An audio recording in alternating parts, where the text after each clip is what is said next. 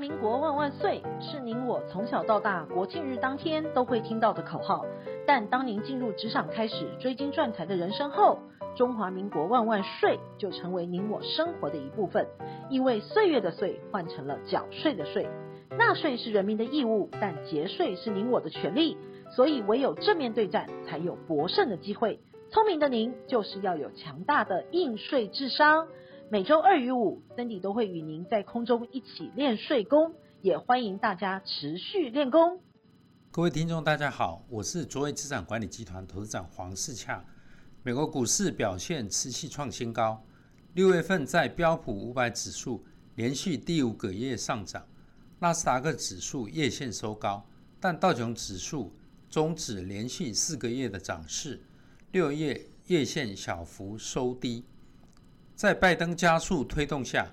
截至七月四号，全美人口已有百分之五十五至少接种一剂新冠疫苗，另有百分之四七点四的国民完成疫苗的接种。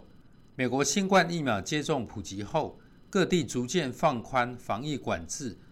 但公卫专家警告，Delta 变种病毒威胁当前，美国还不能宣称战胜疫情。我们台湾采三级管制措施来控制疫情，疫情虽然趋缓，但仍未解除管制。美国股市经过上半年的大涨，你或许会担心欧美的经济指标已经过热，股票估值过高，可能被视为进一步上涨的阻碍。因而想知道你的资产配置该如何做，才能趋吉避凶，保有战果。今天我就利用这个时间，就股票、债券、商品。以外汇等四大市场的议题与大家分享。第一点，就股票市场配置方面，联邦疾病防治中心 （CDC） 数据显示，全美七月二号本周的七天平均新增确诊病例约一万两千六百例，较上周平均增加百分之十。对此，CDC 主任在白宫简报时说，这与传染力高的 Delta 变种病毒扩散息息相关。CDC 数据显示，截至七月四号，全美人口已有百分之五十五至少接种一剂新冠疫苗，另有百分之四十七点四国民完成疫苗的接种。美国新冠疫苗接种普及后，各地逐渐放宽防疫限制，但公卫专家警告，Delta 变种病毒威胁当前，美国还不能宣称战胜疫情。或许有人会担心欧美的经济指标已过热，但这不必然过成问题。虽然绷紧的估值可能被视为进一步上涨的阻碍，但投资人不太担心。摩根大通策略师表示，虽然他预期股票估值将进一步下滑，但这可能是由获利上升速度比股价来得快所带动，而非是疲弱市况造成。股票上涨的原因之一是。没有比股票更具有吸引力的资产，因为已开发国家公债殖利率依然失色，信用利差收敛至十年来最低的水准。高盛集团策略师近期表示，美国货币市场基金资产在疫情期间膨胀至创纪录的五点五兆美元，显示仍有大量的现金还在观望。许多投资人认为，企业获利成长是带动股市上涨的关键。全美企业的获利预期。已回升至疫情前的水准。标普五百指数中，近百分之五十的企业在过去三个月已调高前年的展望，这比例是二零一零年来最高的。虽然出现更具高度传染力的新冠变种病毒是一大的风险，但已开发国家的疫疫苗接种进展已让投资人保持安心。贝莱德投资长认为。我见到强劲的获利成长，不只是今年，不只是反弹回升，而是会成长至二零二二年、二零二三年的步调才会减缓。二零二一年与二零二二年获利预估分别增长百分之二十五与百分之十一，有望支持美股延续多头的行情。我们认为今年美国景气动能和企业获利可望明显改善，辅以联准会。维持宽松货币政策，以及股市短线震荡、无碍多头的格局，我们仍持续看好美股的中长期表现。第二点，在债券投资方面，美国联准会在本次联邦公开市场委员会 （FOMC） 的会议中大幅调高通膨预估，并且暗示升息的时机可能提前一年至二零二三年。十八名官员中有十一名预测，二零二三年至少会升两次息，每次调高一码。巴龙周刊指出，美国就业市场情势仍诡谲多变。非农就业人口六月份增加八十万人，的确是强得不容置疑的数目，却也掩饰劳动市场中仍备受供应问题所扰。美国劳工部公布，美国六月新增就业超出预期，但失业率上升，劳动力参与率没有变化，这表明。就业情势取得了积极的进展，但在缩减资产购买或加息之前，联准会还会有等待的空间。美国联准会利率决策会议释出鹰派的信息，配合美国景气明显升扬，法人认为美国高收益债的多头表现依然可期，量化宽松缩减以升息。对美高收债的影响有潜力可行。根据前次联准会缩减过债规模的经验，美国高收债多头续航力可维持至量化宽松正式结束时。就算费开始缩减 QE 或者开始升息，都对特别股没有造成大碍。根据 Bloomberg 统计，过去美国收紧 QE 在二零一三年底至二零一四年。特别股指数的报酬为百分之十四点一。二零一五年底至二零一七年第三季，美国单纯升息期间，特别股指数的报酬为百分之十二点六，皆有亮眼的表现，可作为将来货币正常化的配置资产之一。若因应未来通膨可能持续走升，即份如果提前缩表，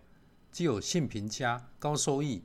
以低波动的三大投资优势的特别股，可作为主要的资产配置之一。我们仍然青睐美国特别股。资金面来看，今年以来，美国特别股 ETF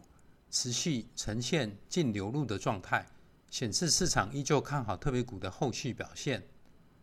央行虽严厉缩减宽松的规模，但仍续采宽松的 QE 政策，使利率维持在零或负的。因此，市场资金将持续追求收益较高的投资工具，一起有助于公司债市场表现，建立分散于亚洲投资级企业债券与美国特别股的投资上。第三点，有关商品市场方面，国际油价攀抵三年来的高点，布兰特原油期货突破每桶七十七块美元，为二零一八年来首见。因沙乌地阿拉伯与阿拉伯联合大公国争端加深，石油输出国家组织与盟国 OPEC Plus 取消原定举行的会议，未能达成增产的协议，导致市场供应比预期更为紧张。OPEC Plus 谈判失败后，美国总统拜登就敦促其采取行动，寻找折中的方案。一名白宫发言人周一表示。尽管美国并非谈判参与方，但密切关注 OPEC Plus 会谈及其对全球经济从新冠疫情中复苏状况的影响。政府官员一直在与相关方面接触，敦促达成折中解决方案，以落实增产的提议。各大金融机构对油价看法不一，但都维持看涨的基调，包括高盛集团。和摩根大通分别预期油价本季跟第四季涨破每桶八十美元的水准。美元预期油价明年夏季攀抵每桶一百块美元，但石油专家尤金警告说，油价超过一百美元将破坏需求，不符合各国的利益。两国需注意的不利因素，一个重大的可能利空因素是。中国大陆可能减少原有的进口，另一个需纳入考量的地缘政治的因素，则是如果美国终止解除对伊朗石油产业的制裁措施，让伊朗原油重返国际油市。疫情的控制以下半年渴望带来经济的复苏，使黄金走弱，经济复苏的预期已经成为市场的共识。同时，在旅游与航空的逐渐恢复，将使原油需求增加下，未来油价仍有上涨的潜力。第四点，美元以外市场方面，六月底美元指数上扬至九十二点四三六，创下了自二零一六年十一月以来的最佳单月表现，升值约百分之三。部分原因是联邦公开市场委员会。在六月利率决策会议上，意外转趋鹰派的立场。美元对六种主要货币走势的美元指数微跌至九十二点二一二，欧元对美元尾盘持平于一点一八六三美元，英镑对美元涨百分之零点二至一点三八六零美元。上周。美国就业数据有好有坏，缓和投资人对货币刺激措施提前结束的疑虑，美元升势因而受阻。自费在六月转趋鹰派以来，美元对强劲的国内数据越来越敏感。与此同时，一些已开发市场和新兴市场仍在抗击疫情。澳洲央行宣布，决议保留二零二四年四月到期债券作为直利率目标的债券，并保留十个基点的目标，现金利率也维持在十个基点。澳洲银行表示，缩减每周购债的额度，主要是反映澳洲经济情势优于预期，展望转佳，不代表 RBA 收回货币的支持。疫苗施打快速。使金融市场的风险偏好普遍回升，投资人更勇于承担风险，以及拜登主推刺激政策，使美国财政及贸易双赤字扩大，因此美元汇率可能走软。虽然近来美国公债殖利率拉回往下，但美元价位在两个月下跌后，六月找到了支撑，大幅反弹。在美国经济强劲复苏下，美元涨多回档休息后。中长期的投资价值仍将显现。最后总结来说，我们建议以美元配置到美国的特别股投资上。美国 Fed 启动无限量 QE 以来，各国央行相继启动 QE，加码纾困救经济，使利率成为零或负利率。投资人追求高一点的收益，现阶段是投资固定收益工具的好时机，尤其是美国特别股。有低波动、高收益的优点，值得推荐给大家。特别是投资人可以趁台币又来到九年来的高档位置，来兑换美元，投资到美国挂牌公司的特别股。未来当疫情过后，经济解封，特别股股价将反弹上升，所以投资人可以趁市场拉回时，汰弱留强，挑选优质的金融寿险。电信与公用事业等产业特别股，逢低买进做投资，中长期将有约百分之五到六高值利率的报酬率，可以作为稳定收益的投资标的之一。特别股向来都是类似巴菲特等寿险机构以及机构法人的投资最爱，也非常适合找寻低波动、高收益的退休族群的需要，满足你获取现金流的。理财规划目标的要求。以上是我今天所要跟大家分享现阶段资产配置的看法。国际肺炎疫情仍未完全控制，台湾的疫情虽趋缓，但管制还未解除，请大家注意防疫，祝大家健康平安，投资顺利。谢谢你的聆听。下周二我们将有重点新闻摘要，记得收听。我们下周二见。